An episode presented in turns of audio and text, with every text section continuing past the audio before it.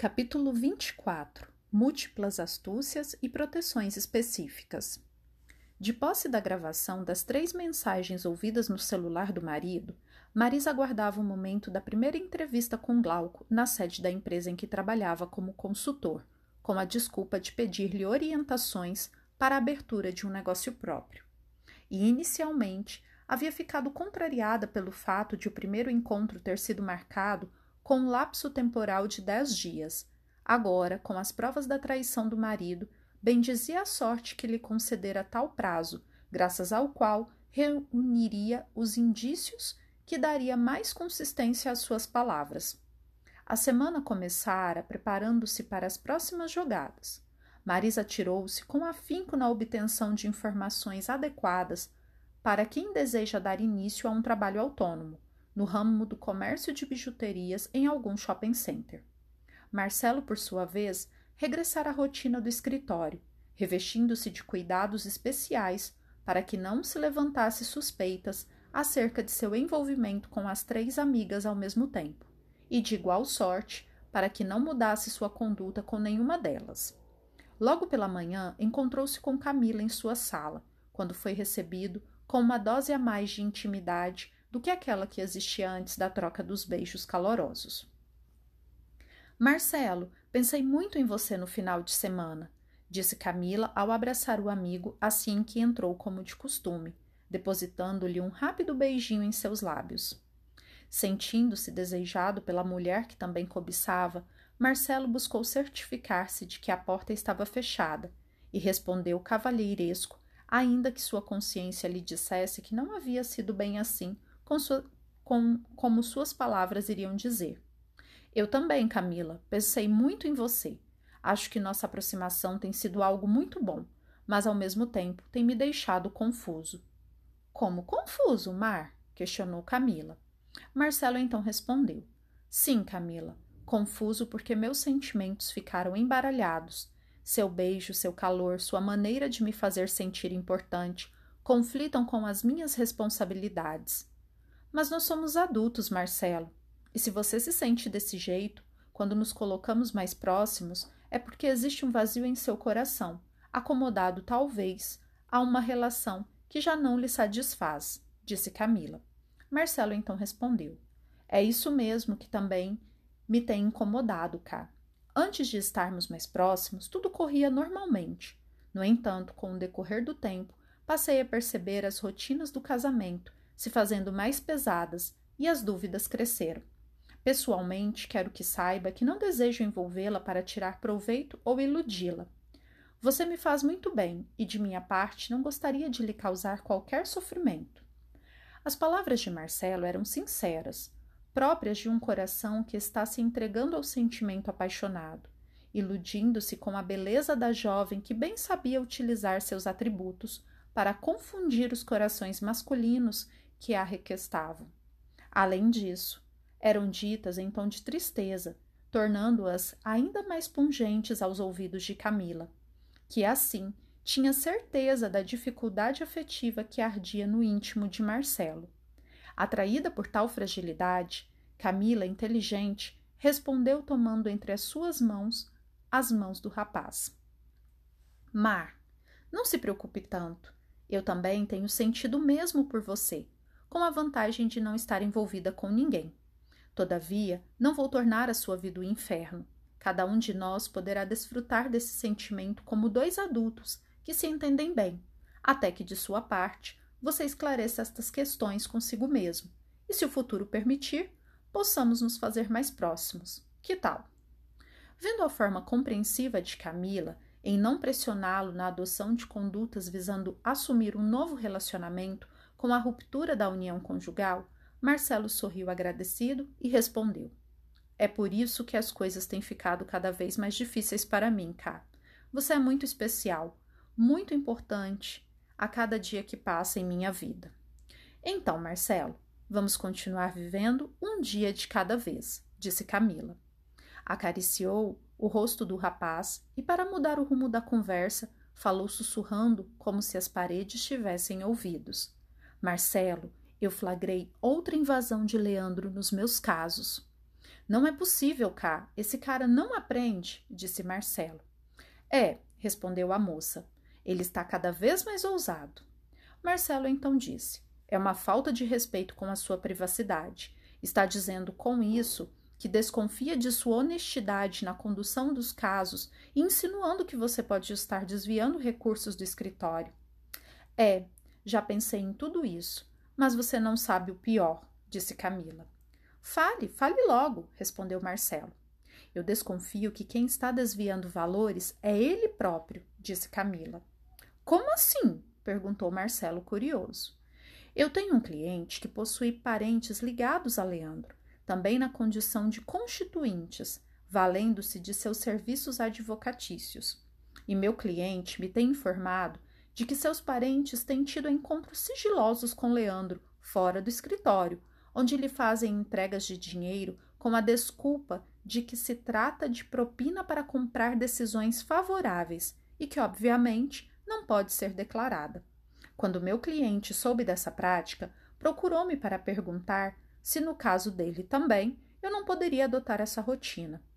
Como eu estava desinformada do assunto, pedi que me explicasse qual era o procedimento que Leandro estava usando. Ocasião em que fui colocada ao corrente dos fatos. Coçando a cabeça, como fazia diante de um enigma desafiador, Marcelo respondeu intrigado. Mas isso é muito grave, Camila. Esse negócio de pedir dinheiro por fora é muito sério. A gente sabe que existem autoridades e autoridades, algumas das quais, de forma velada, solicitam favores, indicam caminhos com base na troca de interesses. No entanto, como é que se pode comprovar que esse dinheiro não era, na verdade, para o próprio Leandro? Camila então respondeu: É isso que eu também penso, Mar. Depois que me informei desse assunto, passei a observar melhor o procedimento dele. E, para minha surpresa, constatei que essa rotina não era somente com o meu cliente. Várias vezes pude perceber que ele mantinha encontros com outros em pontos estratégicos da cidade. Uma vez, inclusive, arrumei uma desculpa para sair no mesmo horário e, com muito cuidado, segui o seu carro até o ponto marcado. Com uma máquina fotográfica, tirei várias fotos instantâneas de sua chegada ao local e da chegada dos seus clientes, carregando uma pasta com os documentos, e, por fim, de sua saída com a entrega sob sua guarda. Intrigada com a prática, contratei um detetive por alguns dias e, sabendo que a coisa era mais grave do que parecia, consegui uma série de informações, fotografias novas e informações confiáveis que atestam o depósito em diversas contas, todas em seu nome. Camila então continuou. Isso coincidia, às vezes, com a compra de algum novo carro, desses caríssimos que todos sonhamos ter. Pensando nas repercussões dessa descoberta, dentro dos planos que tinha em tomar-lhe o lugar, Marcelo aguçou seu interesse pelas notícias. Mas o doutor Alberto, Camila, será que ele não sabe disso tudo? questionou Marcelo. Não faço a menor ideia, Marcelo. O velho já está meio afastado desses processos e se ocupa em administrar o seu império, recolhendo a parte gorda que lhe cabe. Deve imaginar que Leandro deu seus pulinhos, mas diante das vantagens deve fazer vistas grossas. Vai saber também quanto é que o velho não extorquiu ao longo de sua vida obtendo recursos com esse tipo de conversa, disse Camila. Não se esqueça, Marcelo. Ele é advogado mais antigo do que nós. Observando as referências maliciosas de Camila, Marcelo disse indignado: Tudo bem, Camila, os advogados são treinados para resolver os problemas pelos meios possíveis ou impossíveis. No entanto, nunca tive cara de pau de levar dinheiro para autoridades, nem para, com tal desculpa, embolsar recursos valendo-me de mentiras ou estratégias de, corrupção. É por isso, Marcelo, que nós estamos tão abaixo na escala de importância do escritório. Se já, no, se já nos tivéssemos comprometido com os esquemas podres, já teríamos subido e certamente estaríamos andando com carrões como que eles têm. Só que eu penso que um dia tudo isso tem que acabar, disse Camila.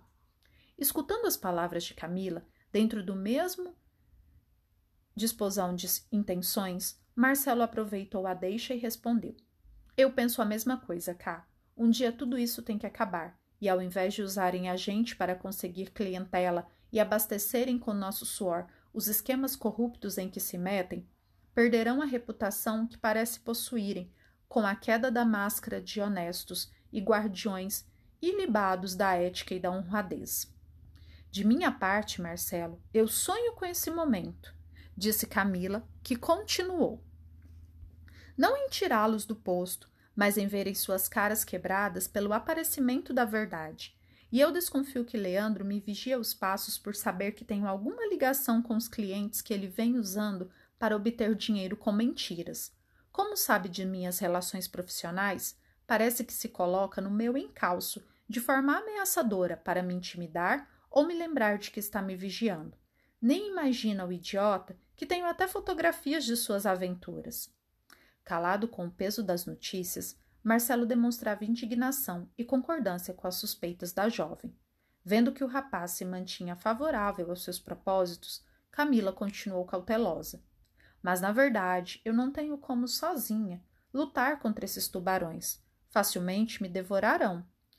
E eu parecerei uma tola ambiciosa com interesse em subir profissionalmente, derrubando superiores.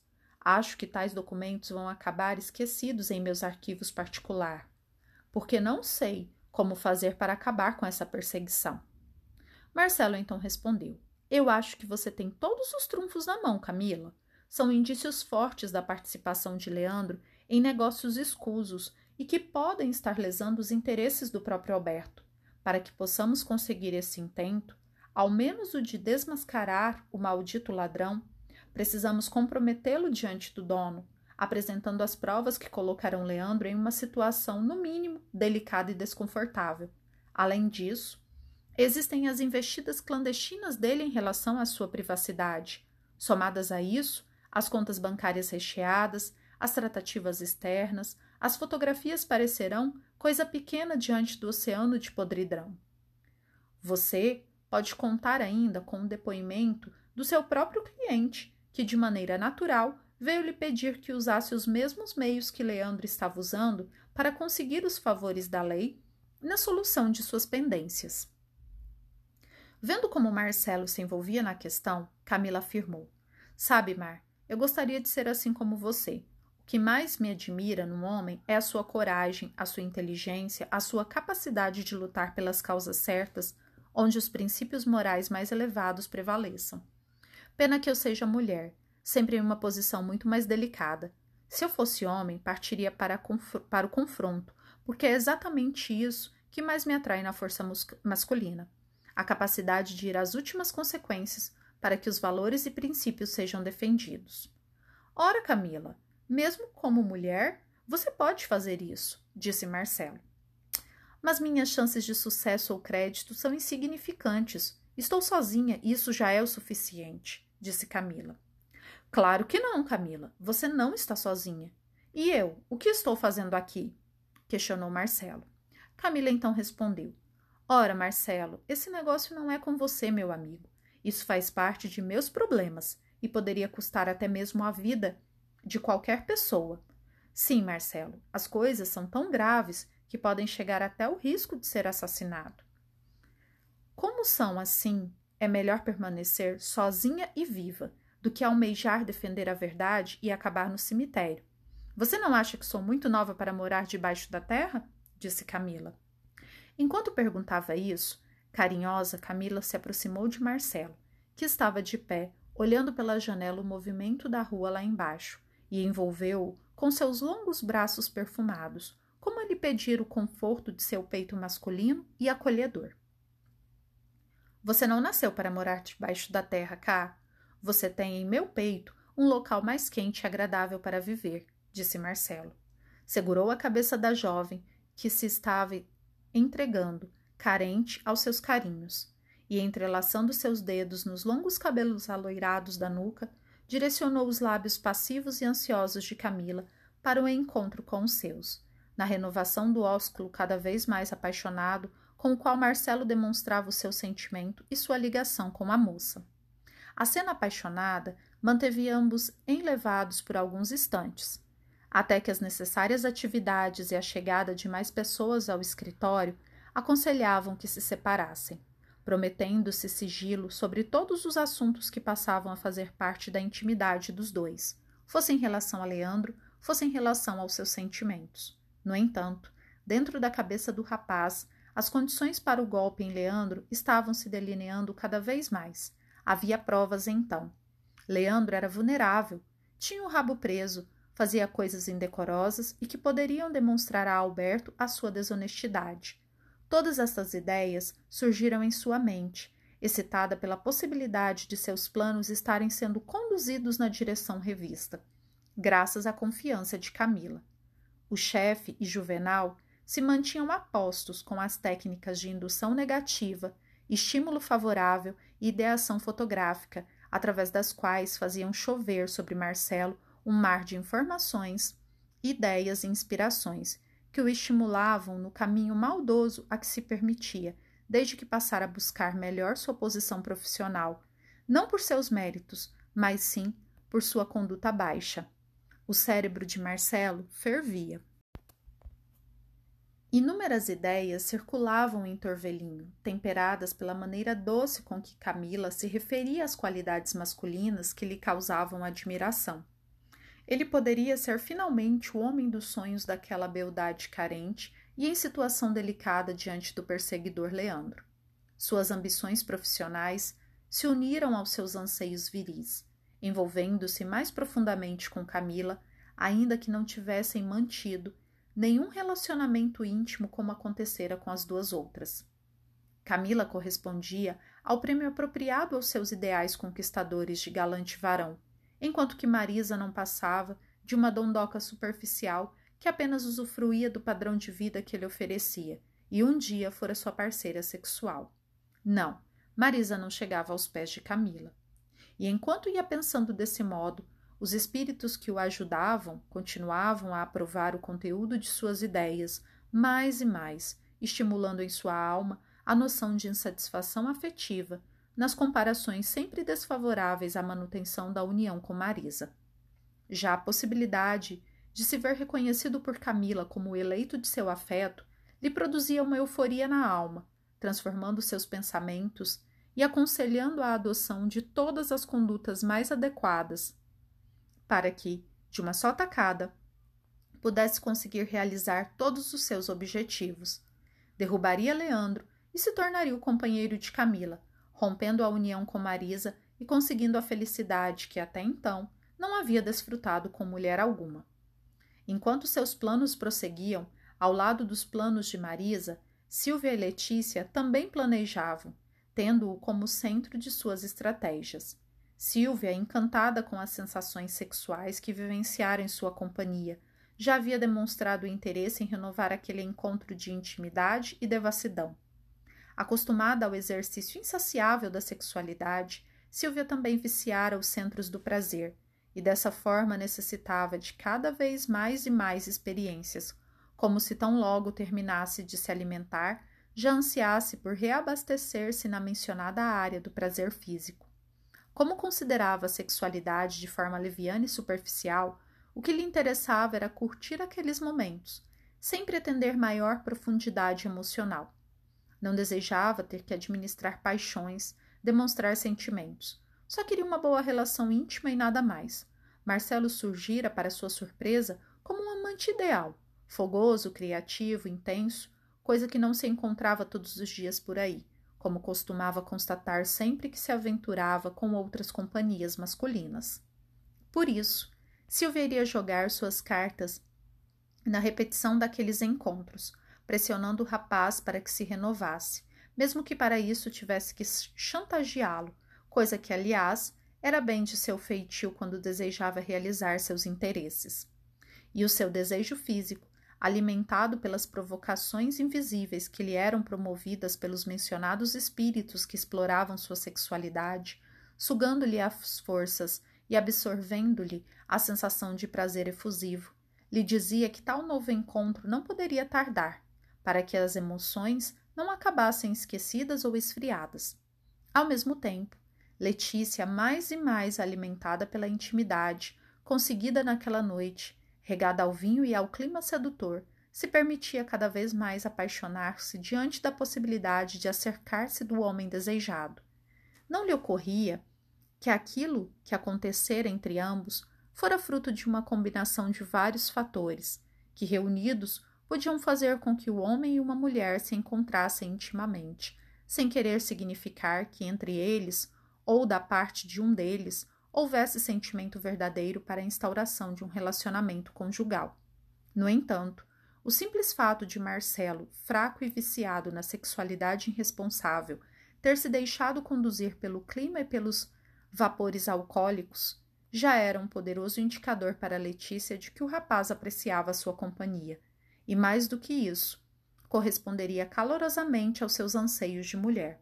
A jovem assim se permitia enveredar pelo caminho da paixão longamente represada, e que, de uma vez liberada por pequeno dreno, passara a fazer pressão insuportável sobre a barragem, ansiando a liberação de todo o volume emo emocional longamente contido, representado pelo afeto nunca adequadamente correspondido por outrem. Sua intenção era de trazê-lo para a companhia definitiva e, ao seu lado, dar início a uma família. Ansiedade essa que pesava sobre a sua condição de mulher, principalmente diante das cobranças sociais e do fato de todas as suas outras amigas já se encontrarem cuidando dos seus próprios filhos. Não estava em seus planos ser vista como a solteirona frustrada, ainda que fosse a mais inteligente. No fundo, ela sabia que Marcelo poderia encarar aqueles momentos como fugaz e agradável aventura. No entanto, como mulher, saberia retirar daquela intimidade todos os frutos e consequências que estivessem à altura de sua condição feminina. Saberia mover os pauzinhos com astúcia, e mais do que torpedear a sua união com Marisa, iria conseguir atrair o interesse do rapaz, a fim de que ao seu lado acabasse vivenciando a tão sonhada felicidade. Marisa que se virasse sozinha. Enquanto a malícia, a maldade e o interesse material escusos serviam de combustível para tais aventuras no prenúncio de dores na vida de todos os envolvidos, observemos o que se passava com Olivia e Gláucia. Buscando manter abastecido o lar com os recursos materiais obtidos com a honestidade, Olivia ajudava o esposo nas atividades produtivas, gastando os olhos na máquina de costura, dando conta diária da produção que lhe era destinada por confecção próxima. Ao mesmo tempo, por três vezes na semana, Olivia devotava-se às atividades diárias do núcleo espírita com o qual se afinizava, e encontrava retempero para suas energias, inspiração para os seus desejos de evolução, conhecimento para melhorar os conceitos de vida que iam colocando em prática. Dotada de uma percepção mediúnica razoavelmente desenvolvida na área da intuição consciente, era elemento útil na instituição benemerente pelos serviços que prestava, tanto na área da confecção de roupas para os carentes que ali encontravam atendimento, quanto na possibilidade de servir como fonte de consolação aos que chegavam, precisando de uma palavra de carinho e entendimento, fossem os encarnados, fossem os espíritos necessitados, que se manifestavam em reuniões privadas de intercâmbio mediúnico. Suas experiências, longamente enriquecidas em função das inúmeras vidas anteriores, reencarnações de sofrimento e depuração, haviam talhado sua alma para a resistência nos embates do caminho. Como o rude cabo da enxada beneficia a delicada pele das mãos através da formação das calosidades que a fazem mais resistente aos espinhos e farpas que as ataquem. Seguindo seus bons exemplos, Glaucia a acompanhava sempre, e na medida do possível, Glauco se fazia companheiro nessas ocasiões, ainda que não pudesse se engajar de forma plena nas tarefas de amor ao próximo. Era um sincero frequentador, acompanhando com devotamento as lições espirituais que recebia pela leitura ou por palestras, ao mesmo tempo em que procurava transformá-las em atitudes, vigiando seus anseios e meditando sua conduta pelo critério das mensagens elevadas aprendidas ali. Queria ser um bom homem, ainda que tivesse que, que se ver perseguido pelas culpas e pelos erros da juventude, a lhe fustigarem a consciência. Olivia, assim, era a única que tinha acesso aos trabalhos mais complexos da casa espírita, já que os demais membros da família que a acompanhavam vinculava-se a outros interesses, que dificultavam a sua participação mais definida nas obras que ali se realizavam. Esse era o ambiente no qual os mentores, instrutores e espíritos amigos se congregavam para a realização dos esforços do bem no caminho dos que buscassem amparo para suas dores. Longe de ser um tribunal identificador de culpas e lavrador de sentenças condenatórias. Longe de, de ser uma bolsa de valores a buscar recursos da moeda do mundo como condição de ofertar amparo. A casa espírita era o porto seguro no qual as forças elevadas eram ativadas pelo teor dos pensamentos melhorados, dos sentimentos fervorosos, das orações sinceras, permitindo assim que todos os que dali se acercavam, mesmo que continuassem com seus problemas antigos, saíssem fortalecidos, renovados na alma, carregando sempre um alimento sadio para suas necessidades íntimas, fosse na forma de informações, fosse na de passe magnético, fosse na da alegria do entendimento e de se sentirem queridos por outras pessoas. E por isso, pequena sucursal celeste na superfície do mundo, aquele agrupamento operoso no bem, era a sede dos esforços da bondade na ajuda incondicional aos encarnados, dos mais ingênuos aos mais viciosos ou degenerados. Dali partiam os trabalhadores invisíveis, que assumiam os compromissos com o Evangelho no lar, realizado na casa de Olívia, todos baseados na instituição espírita para onde traziam as entidades recolhidas na mencionada reunião e de onde retiravam os recursos fluídicos para o atendimento das necessidades da família. Nessa instituição benemerente, Alfonso ocupava destaque, destacada função, ao mesmo tempo em que Félix e Magnus ali se achavam admitidos como valorosos trabalhadores no desenvolvimento de delicada tarefa de amparo aos encarnados sobre os quais as atenções espirituais se voltavam especialmente no caso das nossas personagens.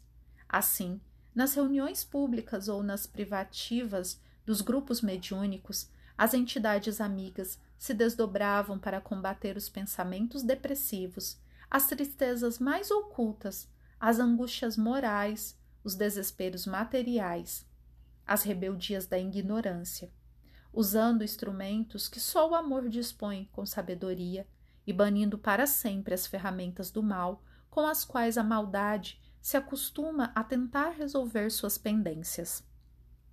As caravanas espirituais de socorro, que nos dias marcados tinham compromissos com os diversos frequentadores do centro espírita que realizavam a oração em suas respectivas casas, saíam dali, o que transformava cada lar em um foco luminoso a resgatar entidades sofredoras que compunham a população invisível daquela moradia, tanto quanto a que se perdia nas vizinhanças, nos lares ainda não atentos para o valor da oração íntima. E como membro integrante dos trabalhadores devotados à causa de Jesus sobre a terra, na implantação do reino de Deus no coração das pessoas, Olívia era sempre amparada pelas sugestões do bem, a lhe fortalecerem as fibras da alma para os desafios na orientação daqueles que orbitavam sua vida nas diversas condições sociais, como filhos, como genro, como esposo, como amigos, como parentes distantes. Para isso, ocasionalmente, Olivia recebia avisos que a preparavam espiritualmente para enfrentar com sabedoria e atenção as fases mais agudas dos testemunhos. Foi assim que, em um dos trabalhos daqueles dias, servindo-se de outro médium responsável que ali militava com devotamento, Afonso dirigiu-se a Olívia, informando-a sereno e amigo.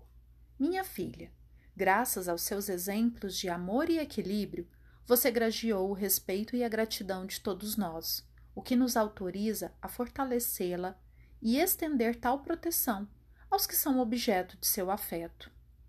Obrigado, meu irmão querido. Apesar da minha desvalia, sou-lhe muito grata, disse Olívia.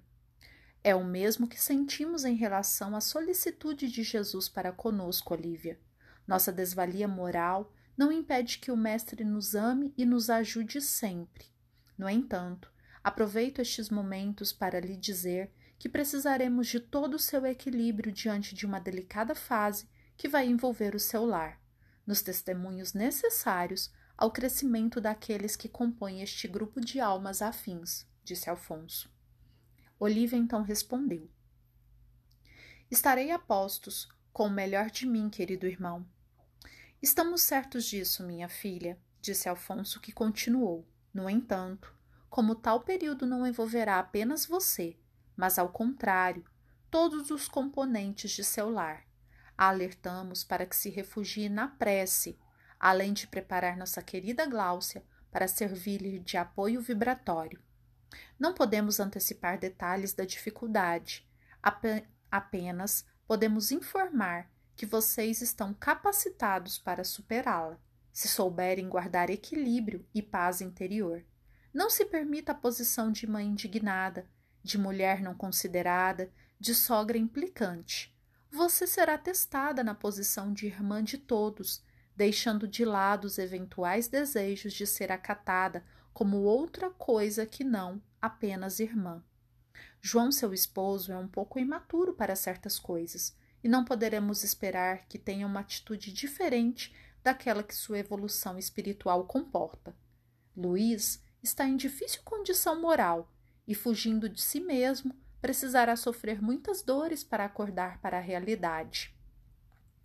Gláucia e Glauco passarão por momentos dolorosos, nos quais se capacitarão para a libertação do peso da culpa do ontem delituoso. Não se esqueça que você não deve estar entre eles como quem julga ou lavra sentenças.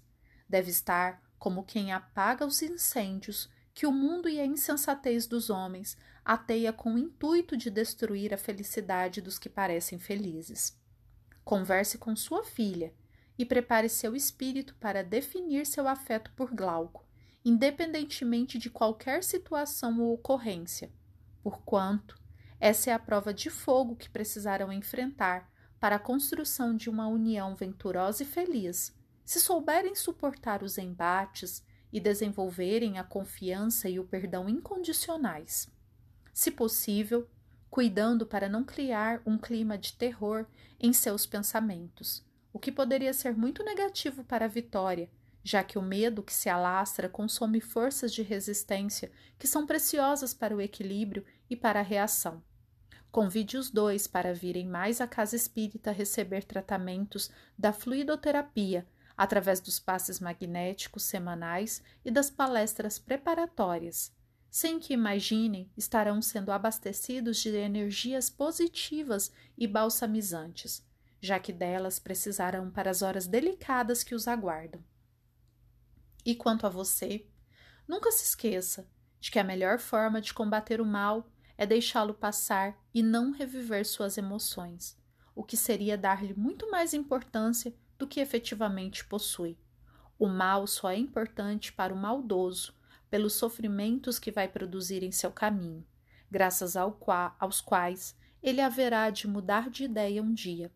Sejamos, então, aqueles que confiam no bem, acima de tudo, e que, com tolerância, amor sincero, compreensão sem condições, capacidade de perdoar as faltas alheias, nos tornemos alicerce do amor para a edificação das almas doentes, que cedo ou tarde acharão um remédio que estão buscando.